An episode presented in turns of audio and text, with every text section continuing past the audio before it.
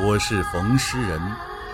一次逢诗，竟犯下冯诗人的忌讳，从此归意缠身。原著钱九九，老黄播讲。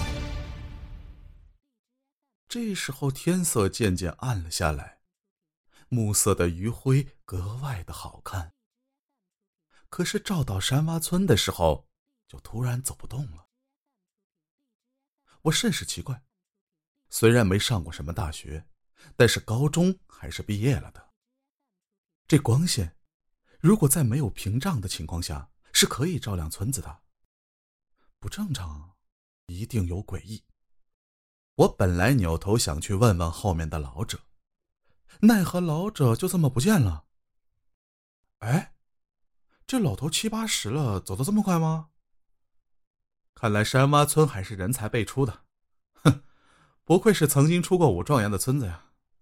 我去，此刻一张枯黄的老脸看着我，鬼其实不吓人，这人吓人才是吓死人呢！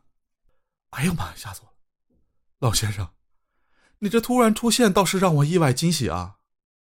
但是那个老头还是跟没事的人一样，他好像知道我要问他似的。小家伙，真是不懂规矩。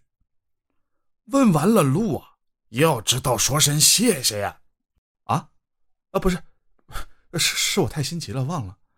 我要赶紧去找朋友了，再找不到他呀，说不准会有生命危险的。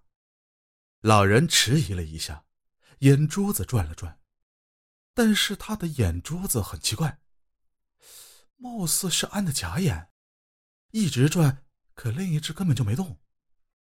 不会吧，这家伙是个瞎子？这就是传说中的算命大师。曾经听赵宣明说过，他们村啊，有个算命特别准的老头一辈子都在钻研玄学，什么阴阳五行八卦了，前世今生，破风水、解小鬼附体什么的，非常之擅长。莫非就是他？于是我就好像找到了救星一般。老先生，你叫徐老三，你是不是懂阴阳风水啊？徐老三扭了扭头。你还欠我一个谢谢呢。这徐老三一边说一边扭着头，看着我的脚，这耳朵啊就贴在了我的身上。呃，不是，什么意思？老师傅，您这是？小孩真是不懂事啊！第一个谢谢还没说呢。你就敢问我第二个问题？你的脸在哪儿呢？你好意思吗？你大人啊，没教过你要尊老爱幼吗？他说完这段话之后，我的脑子就嗡嗡的直作响，一阵头晕目眩。这是啥情况啊？莫莫非今天又要被这怨灵纠缠了？不对啊，这里可是沙洼村。大师云集的地方，想来那对母子肯定也到不了这里啊。再说了，跑了这么远了，他们大小二鬼的应该知道我身上还带着铃铛的，不能这么执着吧？但事与愿违，果不其然，那对母子还是出现在了我的眼前。这次，他们两个甚至开始联手了。赵清月一袭白衣。头发垂落在地，就跟柳树枝儿一般。那死婴样子与之前相比有了变化，似乎长大了些，但他的肚子破开的地方却还是没有被缝合住。还我面容！但是那个孩子今天却没有骑在我的头上，而且这一次我的身体是能动的，并且没有受到束缚。等什么呢？三十六计，走为上啊！我赶紧拔腿就跑，可是当我刚刚跑出去一段距离之后，我的正面总是会出现他们两个，冷汗从我的毛孔渗了出来，我甚至不敢吭声。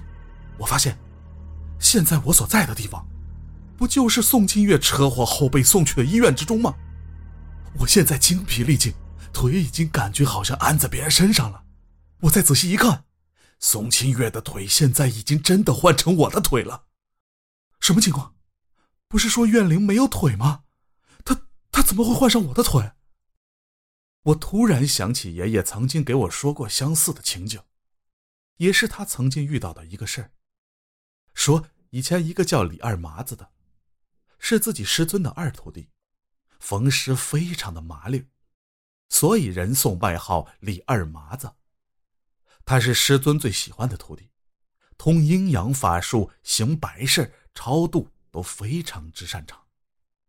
后来遇到个姑娘，是个瘸子。但是人长得好看，又与李二麻子情投意合，于是两个人就成了夫妻。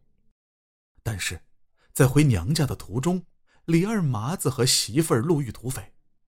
李二麻子和媳妇儿都是老实人，哪见过这阵仗？土匪要钱，李二麻子就给，最后把身上的盘缠都给了土匪。但是最后土匪提出一个要求，让李二麻子的媳妇儿。做山寨夫人，这李二麻子哪同意？最后，李二麻子和土匪还是打斗了起来。奈何呀，他的小身板根本就不够揍的，结果就连李二麻子身上带的铃铛都给抢走了。李二麻子怒向胆边生，自己要是今天跟土匪斗，自己要活不成，干脆谁也别活。于是趁着土匪不注意。从后边推着车子，将媳妇儿和自己都送下了山崖。后来李二麻子醒了，但是他的媳妇儿却咽气了。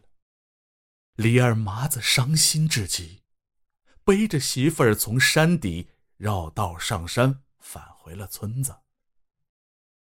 现在，李二麻子媳妇儿面容已经损毁，可李二麻子还是想送自己媳妇儿最后一程。于是他拿出了绒肤线，一针针将自己的媳妇儿的伤口缝合住。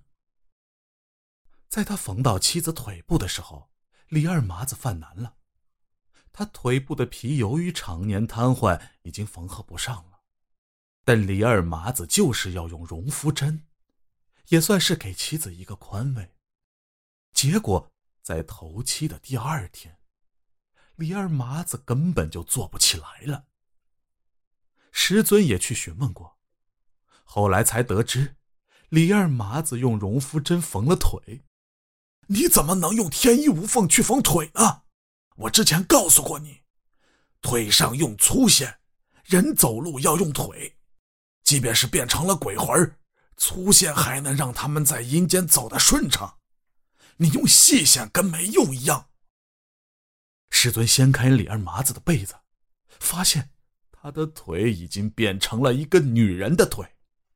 但是，李二麻子却没有怨言。他说：“既然走了，就让他漂漂亮亮的走。他这一生都没好腿，我就送他一双。”说完这话，师尊吐了一口血，怒斥：“你这小子！”真辜负我的一片苦心呐！后来，爷爷的师傅，也就是李二麻子的师弟，问师傅究竟是怎么了。师尊说出了实情：李二麻子的腿实际上是被他死去的媳妇儿拿走的。李二麻子其实知道他的媳妇儿的腿不能用细线缝合，主要是李二麻子想风风光光的送他走，觉得。他受了一辈子的苦，走的时候仪表是完整的，才对得起他媳妇儿。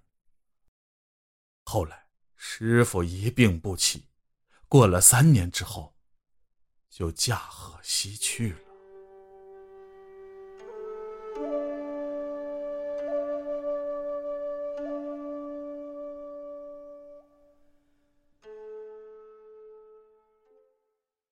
刚才您收听的是。山村逢师匠第六集，如果喜欢，请关注收藏。